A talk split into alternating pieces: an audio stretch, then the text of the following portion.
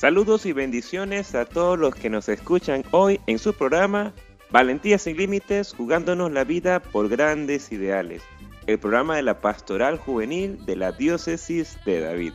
Le saluda el Padre Rolando José Smith Montenegro, asesor diocesano de esta hermosa pastoral que inyecta vida, que nos da tantas ganas de seguir hacia adelante, descubriendo y viviendo nuestra vocación.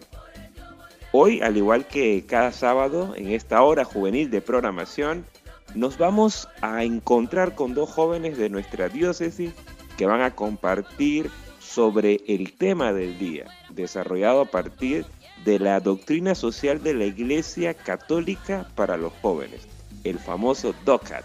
Así que bueno, muchas bendiciones y listos para iniciar esta hora juvenil en Valentía sin Límites jugándonos la vida por grandes ideales.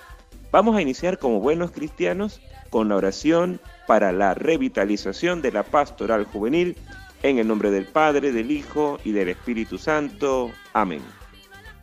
Padre bueno, nuestros pueblos necesitan jóvenes que no se desanimen ante los problemas de la vida, jóvenes capaces de dar sentido a su existencia y a la de aquellos que los rodean, jóvenes que iluminan su vocación en la amistad con Jesucristo. Queremos una pastoral juvenil que unida a tu Hijo abra nuevos horizontes para quienes lo buscan, para dar respuesta a las interrogantes de nuestro tiempo. Deseamos escuchar tu palabra, que ella nos incendie el corazón y nos lance a conquistar nuevos ambientes, compartiendo con otros tu vida y la nuestra. Por ello, como los discípulos de Maús, le decimos a tu Hijo, quédate con nosotros, que tu espíritu presente en nuestras comunidades juveniles las vivifique, y vivificados podamos dar vida. Que María, la joven de Nazaret, mujer llena del Espíritu Santo, nos acompañe en nuestro caminar para revitalizar la pastoral juvenil. Amén. En el nombre del Padre, del Hijo y del Espíritu Santo. Amén. Vamos a escuchar nuestra palabra para este día, tomada del Evangelio según San Marcos. En aquel tiempo Jesús entró en una casa con sus discípulos y acudió tanta gente que no los dejaban ni comer. Al enterarse sus parientes fueron a buscarlo, pues decían que se había vuelto loco. Palabra del Señor, gloria a ti, Señor Jesús. Realmente Jesús no predicaba ni actuaba de acuerdo con los criterios humanos. ¿Cómo puede alguien proclamar dichosos a los pobres, los enfermos, los que sufren, los que tienen hambre y sed, cuando todos antes y ahora deseamos la seguridad, el confort, la salud, el bienestar, todos esos bienes humanamente razonables? Este breve texto no nos dice nada del modo de proceder de María, la Madre de Jesús, sin duda, continuaba silenciosa, meditando todo lo que veía y oía en su corazón.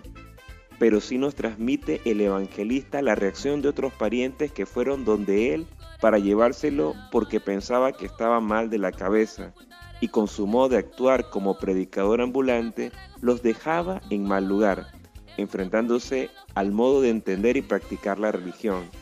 Ayer como hoy, no nos gusta salirnos de nuestros esquemas, de nuestra rutina, de nuestro modo de ver las cosas, de nuestra cotidianidad. ¿Cómo podía un simple artesano de Nazaret hacer milagros en nombre de Dios, relacionándose con la gente baja del mundo, tocando los impuros leprosos, manchando su reputación al tratar con mujeres de mala vida? Realmente a Jesús no lo entendieron sus familiares ni la gente bien, y nosotros dos mil años después tampoco lo entendemos. Acogemos su palabra y su modo de proceder tratando de vivir como Él vivió, con la confianza puesta en la providencia del buen Dios que viste a los lirios del campo y alimenta a las aves del cielo. O vivimos esta confianza y este abandono. Somos esclavos del raciocinio que todo lo quiere tener controlado, programado, ajustado sin dar cabida a las sorpresas que la amorosa libertad de Dios quiera presentarnos? Si María hubiera actuado con cordura, con prudencia, nunca habría dicho sí al plan que Dios le presentó. pero no se jugó la vida al ponerla en manos del que es todopoderoso y no quedó defraudada. Así de audaz es nuestra Madre María. Bien, eh, vamos entonces a escuchar nuestra primera Cristoteca para esta hora juvenil de programación. El tema está a cargo del padre Hamed Pacheco, eh, se llama el tema Te entrego y está en el CD del Festival de la Juventud JMJ Panamá 2019. Adelante, Hamed.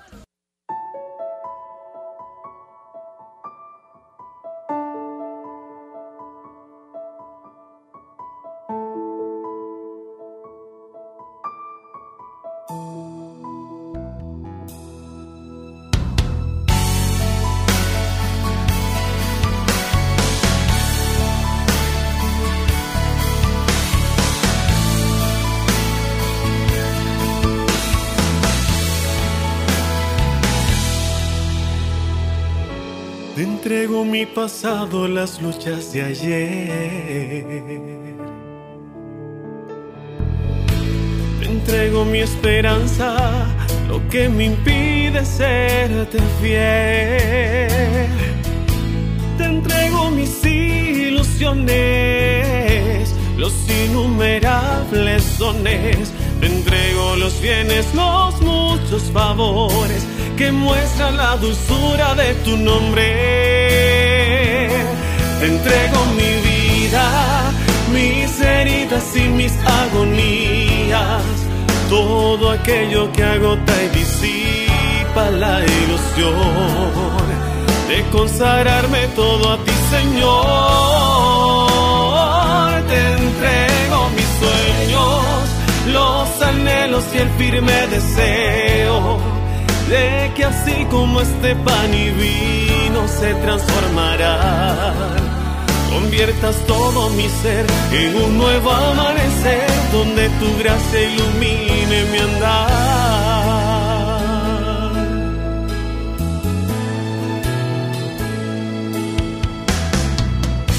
Te entrego mis ilusiones, los innumerables dones. Te entrego los bienes, los muchos favores que muestran la dulzura de tu nombre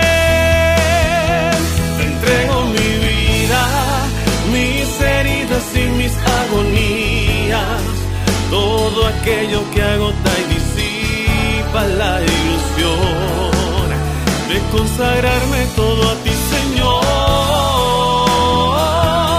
Te entrego mis sueños, los anhelos y el firme deseo de que así como este pan y vino se transformará conviertas todo mi ser en un nuevo amanecer donde tu gracia ilumine mi andar.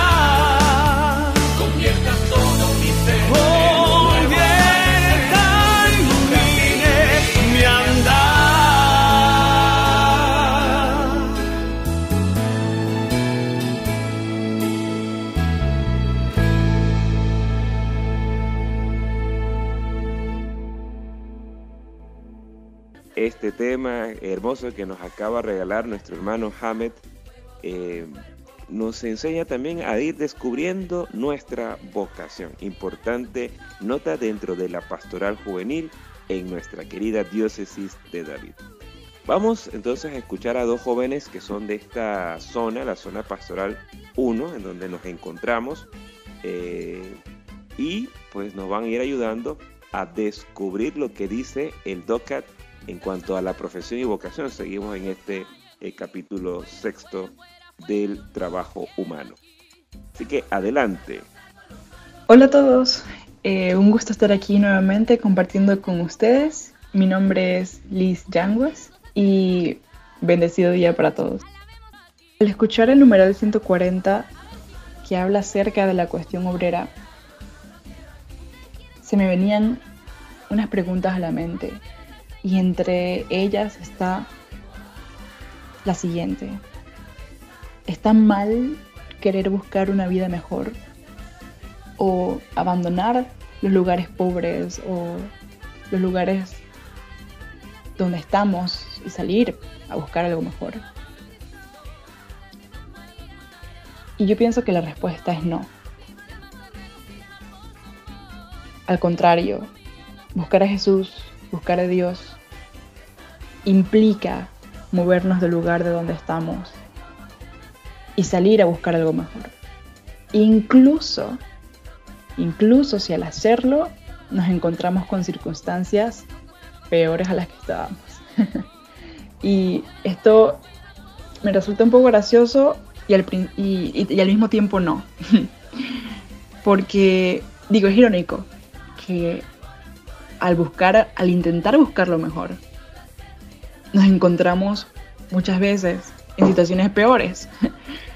Por ejemplo, lo que pasó aquí en este artículo nos habla de las personas en, el siglo pasado, cuando querían buscar eh, salir de la pobreza y se mudaron a las áreas industriales, donde se supone que la economía es mejor.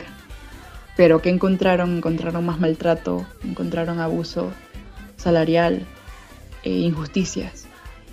Eh, esto también me recuerda a lo que pasó el pueblo de Israel cuando querían ser liberados de los egipcios. Eh, ¿Por qué? Porque estaban siendo oprimidos, con los egipcios estaban siendo oprimidos. Y bueno, al ser liberados, ¿qué, los, qué les siguió? Un desierto. Muchas veces las respuestas a las circunstancias que queremos no son las que imaginamos. Pero pero siento que siempre está el llamado, la invitación de, de movernos del lugar donde estamos. ¿Por qué? Porque porque tenemos la oportunidad de hacerlo.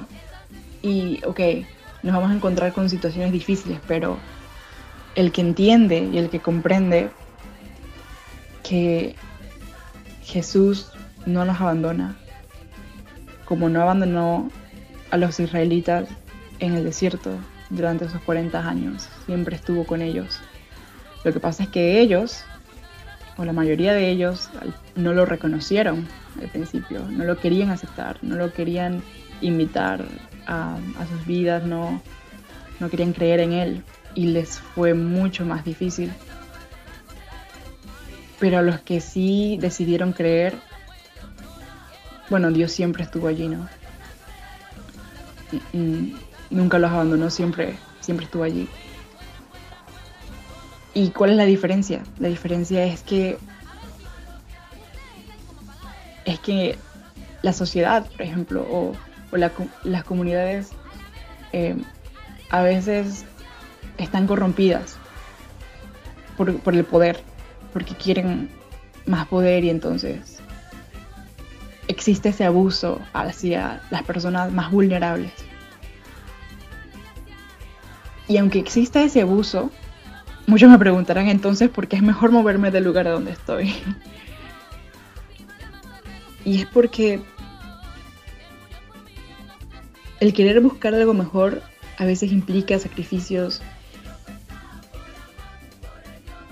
y que hayan injusticias no depende de nosotros. Es más, todas esas situaciones Dios las ve y las toma en cuenta. Y existe una diferencia entre sufrir con Cristo, teniendo a Cristo de tu lado, creyendo en Él, y una diferencia entre sufrir cuando no lo tienes. Y es que los que creemos en Jesús y creemos en Dios, entendemos el sufrimiento y entendemos que vemos el sufrimiento desde otra perspectiva. Entendemos que así como Jesús sufrió, el sufrimiento también puede ser redentor, porque, porque nos puede hacer entender muchas situaciones o muchas cosas que de otra manera no entenderíamos. podemos aprender de él y podemos hacernos más fuertes. Y buscar, buscar algo mejor, buscar a Cristo también implica a veces pasar por ese sufrimiento, pero entender que ese sufrimiento no, no va a estar allí mucho tiempo. No va a estar allí para siempre. Al final, al final podríamos, podremos ser capaces de, de encontrar esa respuesta que estábamos buscando, pero tenemos que perseverar porque porque la sociedad siempre busca poder. O la mayoría del tiempo busca poder. Y a veces la forma de hacerlo es oprimiendo al más vulnerable. Oprimiendo al más vulnerable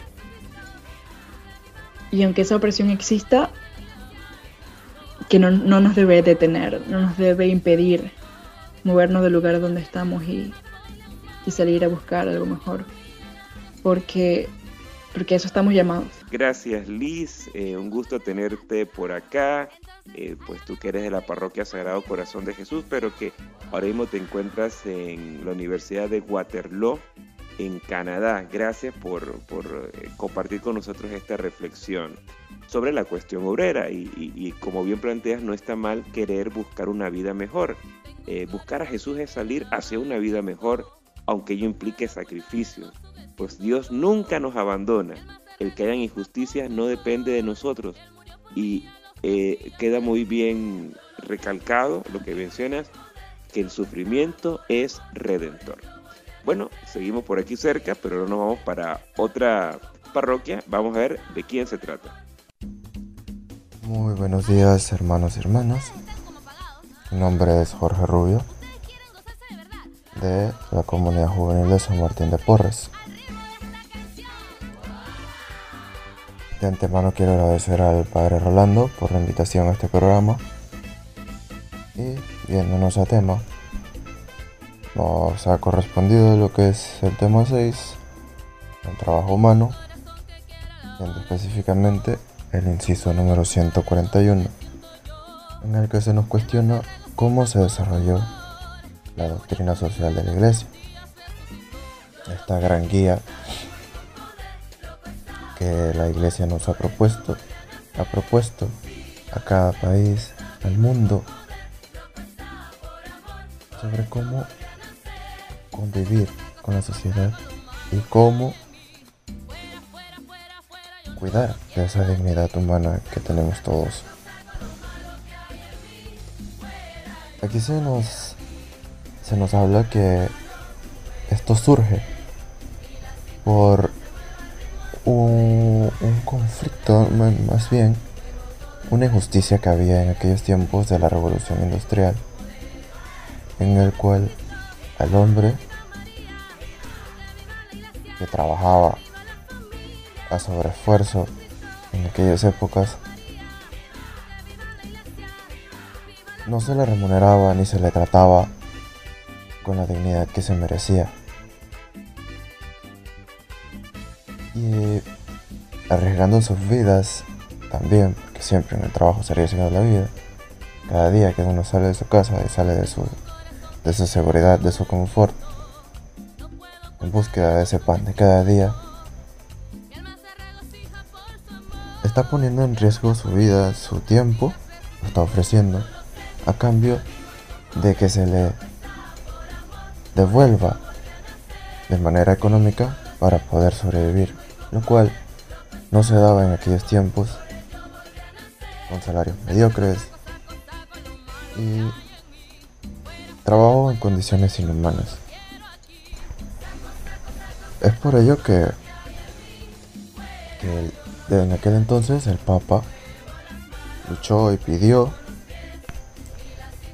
que se tratará con dignidad a cada una de esas personas que arriesgaban su vida día a día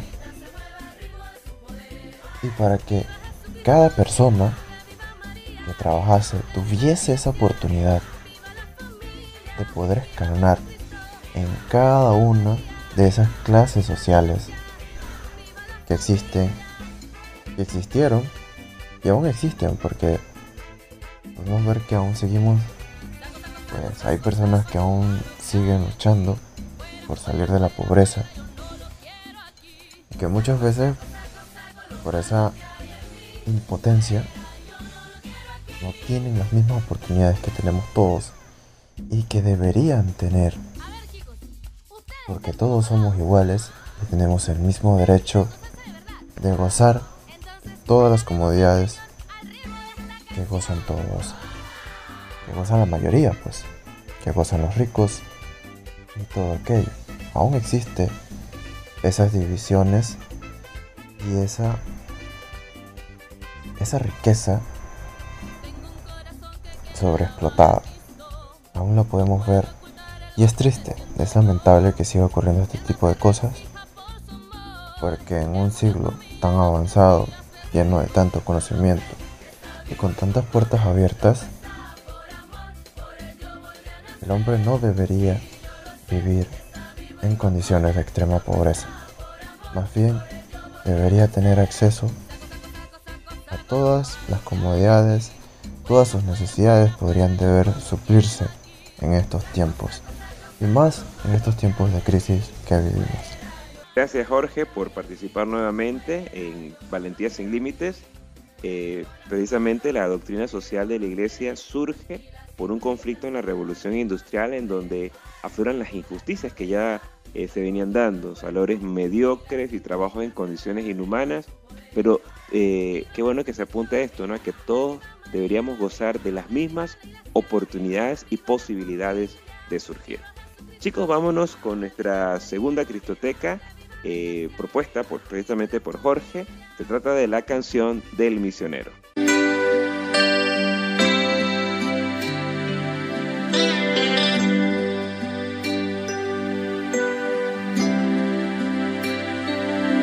Señor, toma mi vida nueva antes de que la espera desgaste años en mí. Estoy dispuesta a lo que quieras, no importa lo que sea, tú llámame a servir. Llévame donde los hombres necesiten tus palabras, necesiten ganas de vivir. Donde falte la esperanza, donde falte la alegría, simplemente no saber de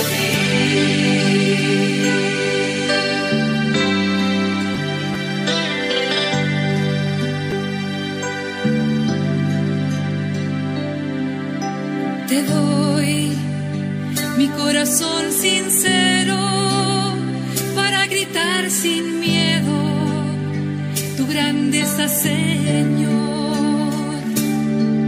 Tendré mis manos sin cansancio, tu historia entre mis labios y fuerza en la oración.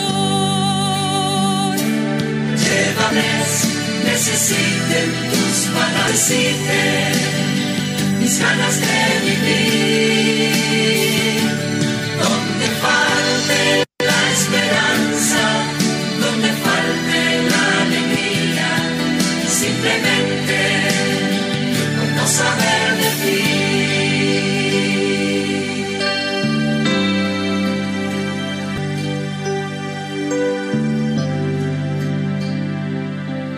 Y así en marcha iré cantando, calles predicando lo bello que es tu amor. Señor, tengo alma misionera, condúceme a la tierra que tenga sed de Dios. Llévame donde los hombres necesiten tus palabras, necesiten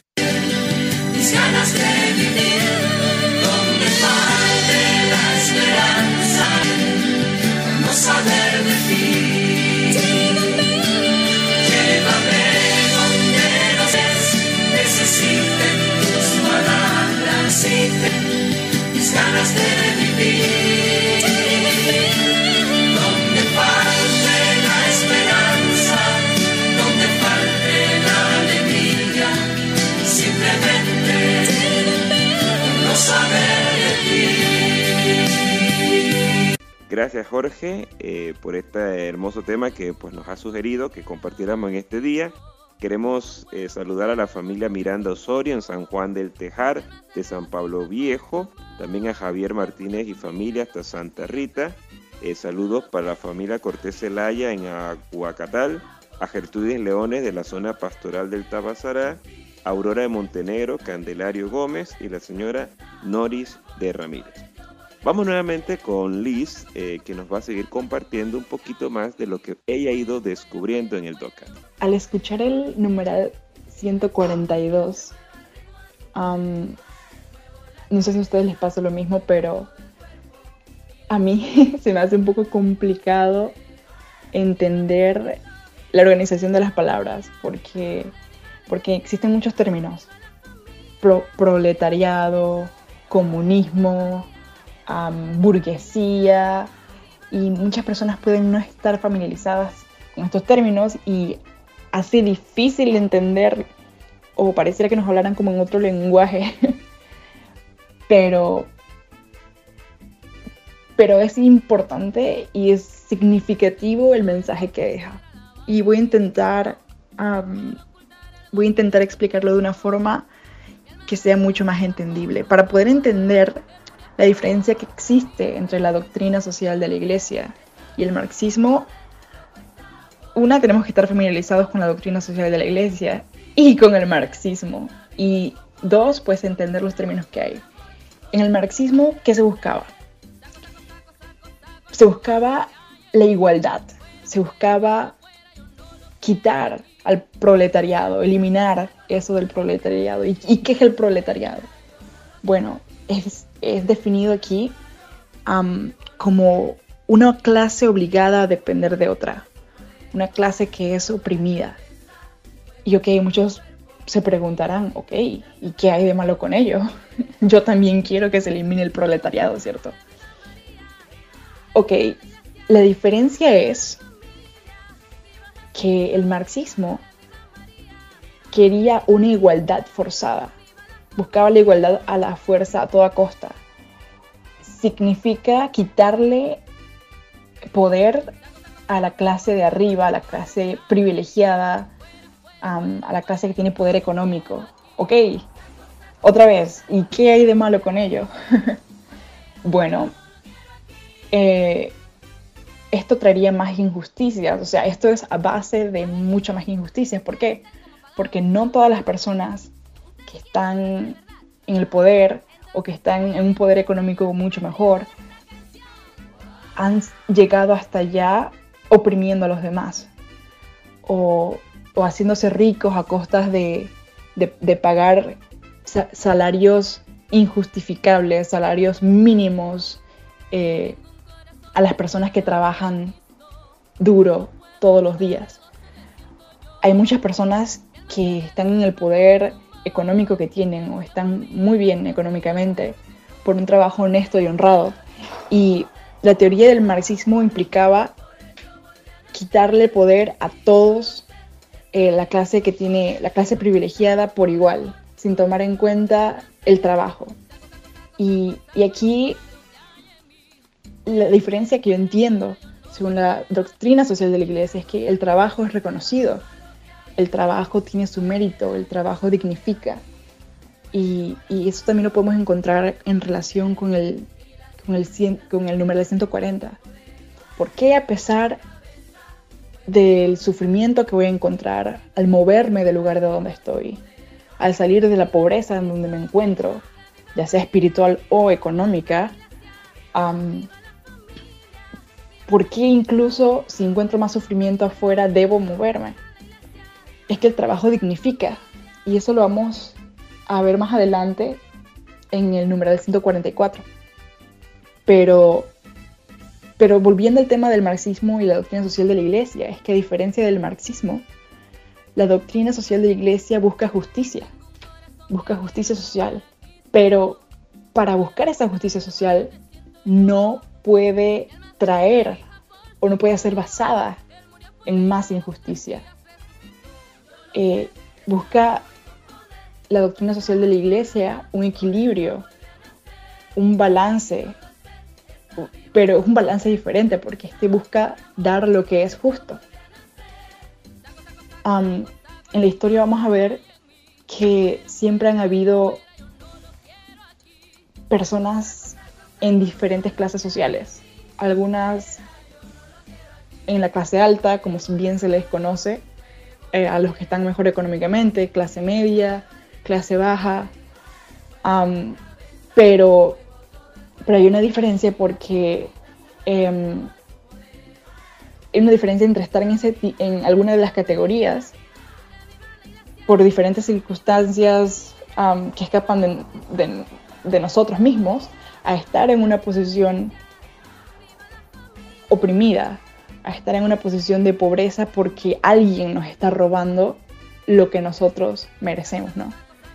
Entonces, el marxismo buscaba una igualdad a base de cometer injusticias a otros. Y esta, esta, esta discriminación que hubo entre la clase alta y en las clases bajas vino a causa de una revolución, tal la, que conocemos, las revoluciones industriales, donde, como pudimos ver también en el numeral anterior, la gente se movía de los lugares pobres para ir a los lugares más aventajados, los lugares más ricos, donde hay más oportunidades económicas, o se supone que haya más oportunidades económicas, pero esto también trajo un desbalance, porque en esa época los propietarios de esas organizaciones eran los que se hacían más ricos a causa de oprimir a sus trabajadores y de no pagarles el salario justo. Ahora, el, venir, el querer remediar eh, ese, esa, eh, esa acción injusta, porque sí es injusta, que, no se le pague el, el, trabajo que es validado las personas que se esfuerzan, que, que son los trabajadores, a la, la, clase manufacturera, a los artesanos. hoy en día los conoceremos, así, esos son los términos utilizados para describir las posiciones que había en la historia. Hoy en día eh, hay otras posiciones económicas, ¿no? Mm. Pero, pero el marxismo no era la solución porque, como ya había mencionado antes, implicaba entonces quitarle poder a aquellos que habían ganado sus posesiones o sus riquezas en, base a algo, a, honestidad, a un trabajo honesto, a un trabajo eh, diferente que no es basado en oprimir a sus trabajadores, ¿no? Entonces esa es la, la diferencia, siento yo, entre la doctrina social de la Iglesia y el marxismo es que la doctrina social de la iglesia busca, busca, busca justicia, busca, busca equilibrio, pero un equilibrio que es basado en el trabajo, en el trabajo que se ejerce, en el trabajo que se hace. Y el marxismo buscaba una igualdad forzada, eh, que, que, quería a, todo lugar hacer eh, una igualdad en las personas. Y también, ¿cuál es el problema con esto? Es que eh, al, hacer esta igualdad, eh, el marxismo no solamente trataba de la economía, también trataba de ideales políticos y sociales. Y quería hacer a todas las personas por iguales. Y el problema con eso es que las personas eh, pierden su identidad. Y la iglesia, ¿por qué se vio amenazada? Porque, porque también implicaba eliminar ese tipo de, eliminar las religiones y, eliminar ese tipo de, de organizaciones. Y em, yo siento que el detalle con eso es que mm, al querer buscar ese tipo de igualdad o la igualdad en esa forma, los individuos perdemos la, la identidad. Perdemos, con lo que nos sentimos identificados, nuestros valores, nuestras creencias que también es parte importante de la sociedad y que no debe ser perdido porque, porque la identidad es, es, quien, nos, que nos hace como somos, ¿no? Es también parte de nuestra libre decisión de, de poder, o nuestra libertad de decidir qué creemos, con qué nos identificamos como individuos. Así es, Liz, lo importante y significativo, el mensaje que esto nos envía. El marxismo pues es la igualdad a la fuerza y la búsqueda de la justicia social no puede traer más injusticia. Vamos nuevamente con Jorge, que nos va a compartir un poco sobre la dimensión objetiva y subjetiva de la doctrina social de la Iglesia. Continuando con el inciso número 143, se nos hace la cuestión de cuál es la diferencia entre la dimensión, la doble dimensión del trabajo que habla la Iglesia, que es la objetiva y la subjetiva. ¿A qué se refieren con esto? Pues económicamente a lo que se le llama dimensión objetiva, pues es la productividad de una empresa o de un individuo, su capacidad de producir, de aportar al progreso de la humanidad, de la sociedad, haciendo un trabajo. Pero la iglesia nos habla de estas dimensiones, lo que es la dimensión objetiva y subjetiva. Pero la iglesia vela es por la dimensión subjetiva. ¿Qué abarca eso? Esa dimensión subjetiva abarca lo que es la dignidad humana. ¿Y qué trata esa dignidad humana? En el trabajo. Pues que cada persona que trabaje se le trate con respeto y no se le sobreexplote. Porque la persona no es un peón, no es un esclavo. Una persona se cansa, una persona tiene derechos, una persona tiene otras cosas que hacer en su vida. Pero es que los, horarios laborales entre 8 o 6 horas. Y muchas veces se encuentran con tropiezos en el camino y todo aquello. Por ello la, iglesia vela porque las personas sean tratadas con ese respeto y que se, su trabajo sea remunerado de la manera en la que ellos ofrecen. Porque cada trabajo, cada trabajo, cada trabajo dignifica. Y por más que aunque una persona no estudie, pero está trabajando, no significa que sea inferior. Es una persona igual que nosotros y está invirtiendo su tiempo, su dedicación, su esfuerzo, dar lo mejor de sí, aportando a la sociedad y tratando de llevar ese pan de cada día a su hogar.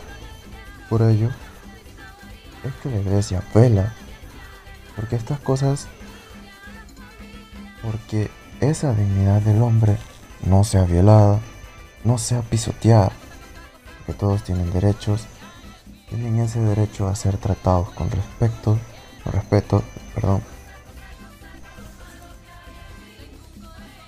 con esa comprensión con ese derecho a quejarse de las cosas que están mal, de las cosas que se violan en el trabajo, de las malas acciones que ocurren. Todos tenemos derecho a esto. De la misma forma en que tenemos ese deber de cumplir correctamente con nuestro trabajo. Sin, obviamente, que nuestra dignidad sea violada. Gracias Jorge, así es, la productividad de un individuo o de una empresa es el bien objetivo, pero eh, la iglesia siempre abarca a la dimensión subjetiva que es eh, llevar a lo que es eh, la dignidad humana, es decir, que se le trate con respeto y que su trabajo sea remunerado de igual manera, de forma digna. Chicos, vamos a aprovechar para irnos a nuestra tercera cristoteca eh, hoy vamos a compartir algunos temas, como hemos empezado, de la JMJ Panamá 2019, porque hace dos años estábamos para estas fechas eh, viviendo esta experiencia. Así que vamos a escuchar el tema Isme Key de Misionario Chalón.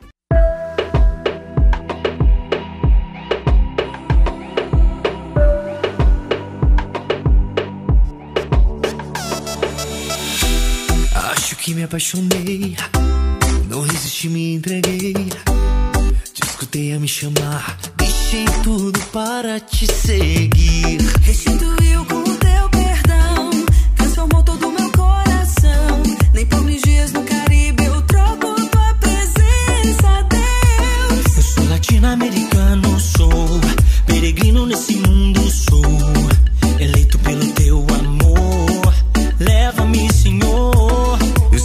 americanos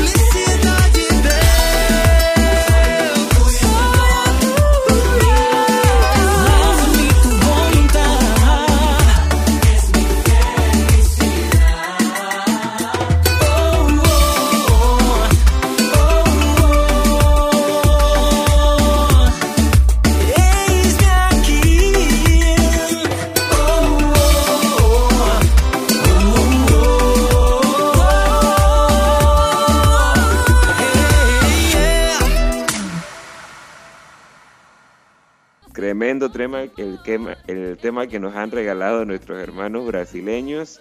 eh, muy animado. Gracias por, por tan eh, bella experiencia. Liz, pues nos va a compartir su última participación para esta hora juvenil de programación. Adelante, Liz. Viendo el numeral 144, puedo entender de una forma más completa, diría yo, los numerales anteriores, porque el numeral 144 viene a explicar lo que es el trabajo y cómo lo separa del dinero. Em, ¿Por qué? Porque aquí dice que el trabajo dignifica y te hace competente. Y sin embargo, el dinero o el capital, como bien utilizan aquí, eh, humilla y a veces explota. ¿Y por qué? ¿Por qué hace estas diferencias? Y cómo esto se justifica o se relaciona con los demás, eh, los numerales anteriores. Yo siento que hay una, hay una relación aquí porque, porque el trabajo anteriormente vemos que depende de la persona, depende de una actividad que realmente que esta persona hace directamente, va relacionada a sus acciones, a su actividad. Y el salario, ya vemos que independientemente de tu trabajo, puedes ganar un salario decente. ¿Y qué me refiero con decente? No me, no me refiero a no me refiero a que ganes mucho o a que ganes poco, me refiero a que ganes lo justo. A eso me refiero con decente. O un salario que, que humille y explota. Y, ok, es, dif- es difícil entenderlo porque muchas personas podemos entenderlo de forma diferente, pero yo siento que con este término de que un salario que humilla y explota es porque, y vuelvo otra vez, no por la cantidad de dinero que ganemos, pero porque necesitamos este dinero para subsistir, para comer, para alimentarnos, es que estamos dispuestos a hacer, entre comillas, lo que sea. Y de eso se vale muchas personas para cometer las injusticias, ah, para, para oprimir a otras personas. Eh, entonces, por ejemplo, como podíamos ver en los numerales anteriores, eh, lo que pasaba con los propietarios en la revolución industrial y la clase obrera y la clase trabajadora es que ellos, a pesar del trabajo digno que hacían sus trabajadores, no les pagaban lo que era. Ellos se aprovechaban de eso, de que estas personas necesitaban comer y alimentar a sus familias para, para utilizar su trabajo y no pagarles lo que era debido. Y por eso dice que el trabajo, que el dinero puede humillar y explotar, porque, porque últimamente, o sea, eh, hoy en día todo lo hacemos con dinero, ¿no?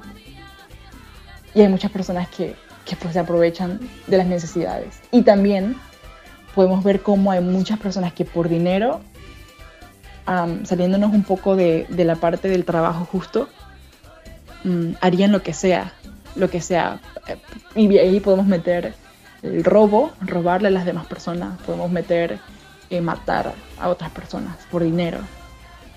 Y, vemos entonces cómo es, es separado del trabajo porque, porque, porque el recibir una cantidad de dinero, otra vez, eh, no necesariamente refleja nuestro trabajo. El recibir mucho dinero tampoco significa que has trabajado bastante.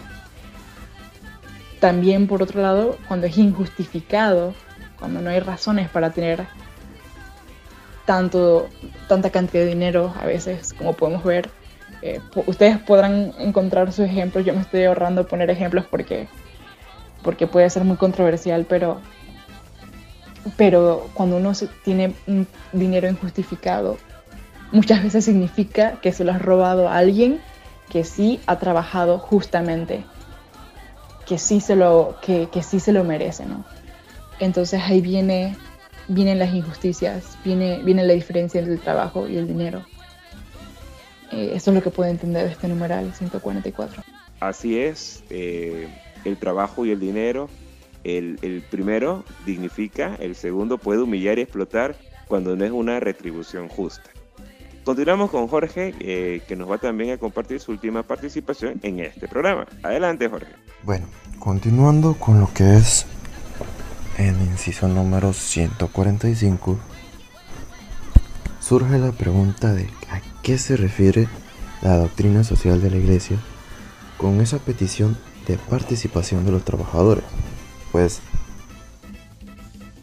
volviendo a lo que surgió en el inciso 141, que es de dónde surgió la doctrina social de la Iglesia, que surgió a partir de la revolución industrial y de esa, de esa explotación que hubo en aquellos tiempos, la clase trabajadora, pues fue gracias a que las personas eran tratadas como unas máquinas, cuando en realidad son humanos, personas que se cansan, pueden herir, se pueden golpear, que necesitan recuperarse. Hasta los mismos mecanismos eh, se desgastan y necesitan reparaciones. Y así somos las personas. Por ello la iglesia solicitó a que se le permitiera a esa clase trabajadora ser tomada en cuenta en cada una de las decisiones de la empresa que fuese participativa para que pudieran compartir esas decisiones, cargos y pudiera escalonar a mejores puestos en una empresa. Por ello, también el Estado se, se integra en esto y trata de que el hombre participe en la sociedad y que tenga esa oportunidad, esos deberes y derechos como ciudadanos. Por eso es que toda persona es tratada como un ciudadano, una persona digna, una persona que trabaja, se esfuerza y produce con tal de llevar ese pan cada día. Y por ello somos personas, somos hijos de Dios, somos somos el fruto el fruto de Dios que está aquí en este mundo. Y por ello debemos ser tratados con respeto, con esa consideración, por decirlo así,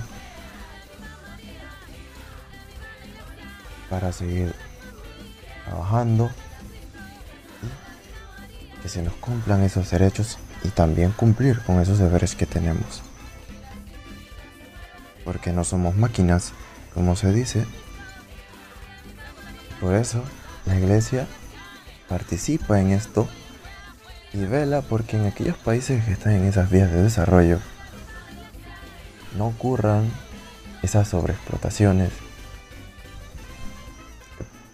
que no exista esa esclavitud, porque eso ya debería estar en el pasado, aunque muchas veces se ve en ciertos países, en aquellos países de escaso desarrollo, que por ello es que la iglesia trata y lucha porque esas cosas se cumplan en estos lugares.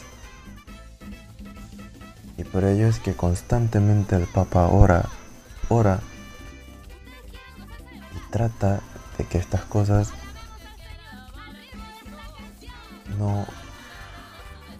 dañen a las personas, que estas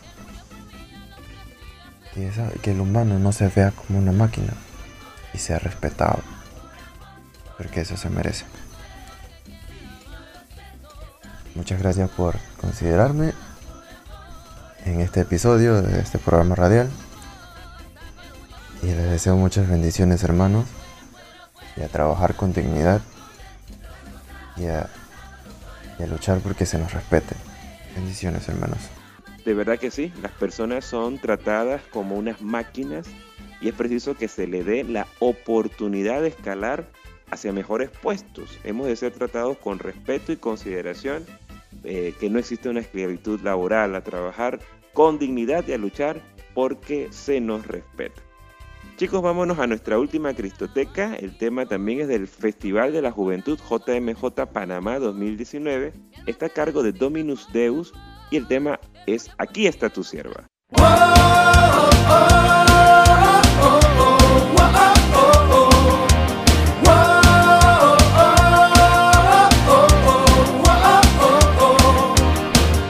La Virgen María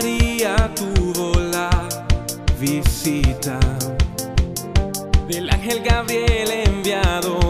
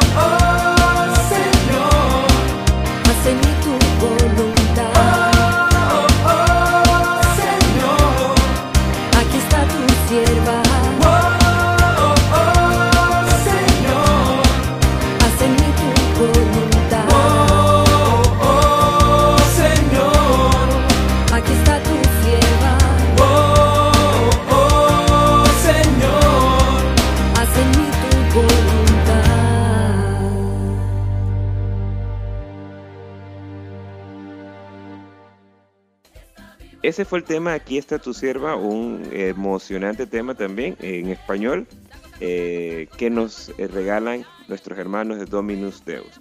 Saludos para Dorila Jurado, hasta el retorno, Samuel Lara en Guayabal, Agustina de Hidalgo e Ilsa de Araúz en Doleguita, Carmelita Rubio en Pedregalito, Doricela de Cortés en Nuevo Amanecer. También a la familia Saldaña en Las Monjas, Cristina Castillo de Ávila en el corregimiento Chiriquí, Sabina Cabrera en Higuerón de Hualaca, Vilma Cáceres en Barrio Bolívar, familia Ortega Cubilla y familia Moreno Castillo en Bágala, Noris y Guillermo Guerra en la Pastoral Familiar Diocesana, Genaro Saldaña y familia hasta Algarrobos, Aura Pinzón en Don Bosco, al igual que Lorena Suira, Carmelita Guerra y Larisa Martínez en Bonilla de Boquerón, Genito Montenegro y familia en San Juan de Oriente, Josefa Patiño y familia en Barrio Bolívar, Ilsa Maritza Miranda hasta el Portal de las Margaritas, familia Miranda en Bocalatún, familia García Díaz en Bolívar, en el barrio Bolívar, y Esther Ureña de Morales en Mostrenco. Damenis Berroa en Caimito, también Leidiana Gómez en La Victoria, Mitzila Gaitán en Don Bosco, eh, también la familia Miranda eh, en Bocalatún, Eida Ríos en Altamira, Eneida Jurado en Altas del Morazán, María Ríos en Las Lomas, Amada Villarreal en Los Ángeles de Ciogui y también para la familia Hernández hasta Los Limones de Alange. Bueno, muchas gracias a todos por escucharnos en este programa Valentía sin Límites. Hemos estado compartiendo Liz Yangües de la Parroquia Sagrado Corazón de Jesús. Saludos hasta la Universidad de Waterloo en Canadá. Y también a Jorge Rubio aquí en la Parroquia San Martín de Porres, en el Terronal, aquí en David. Eh, les ha eh, conducido este programa el padre Rolando José Smith Montenegro, asesor diocesano. Y recuerden que pueden descargar y escuchar estos programas a través de podcasts en su plataforma favorita. Así que muchas bendiciones y si Dios nos lo permite, estaremos la próxima semana en este su programa Valentía sin Límites, jugándonos la vida por grandes ideales. Vivo todo el cuerpo y la cinturita se mueve arriba ritmo de su poder. Viva Jesús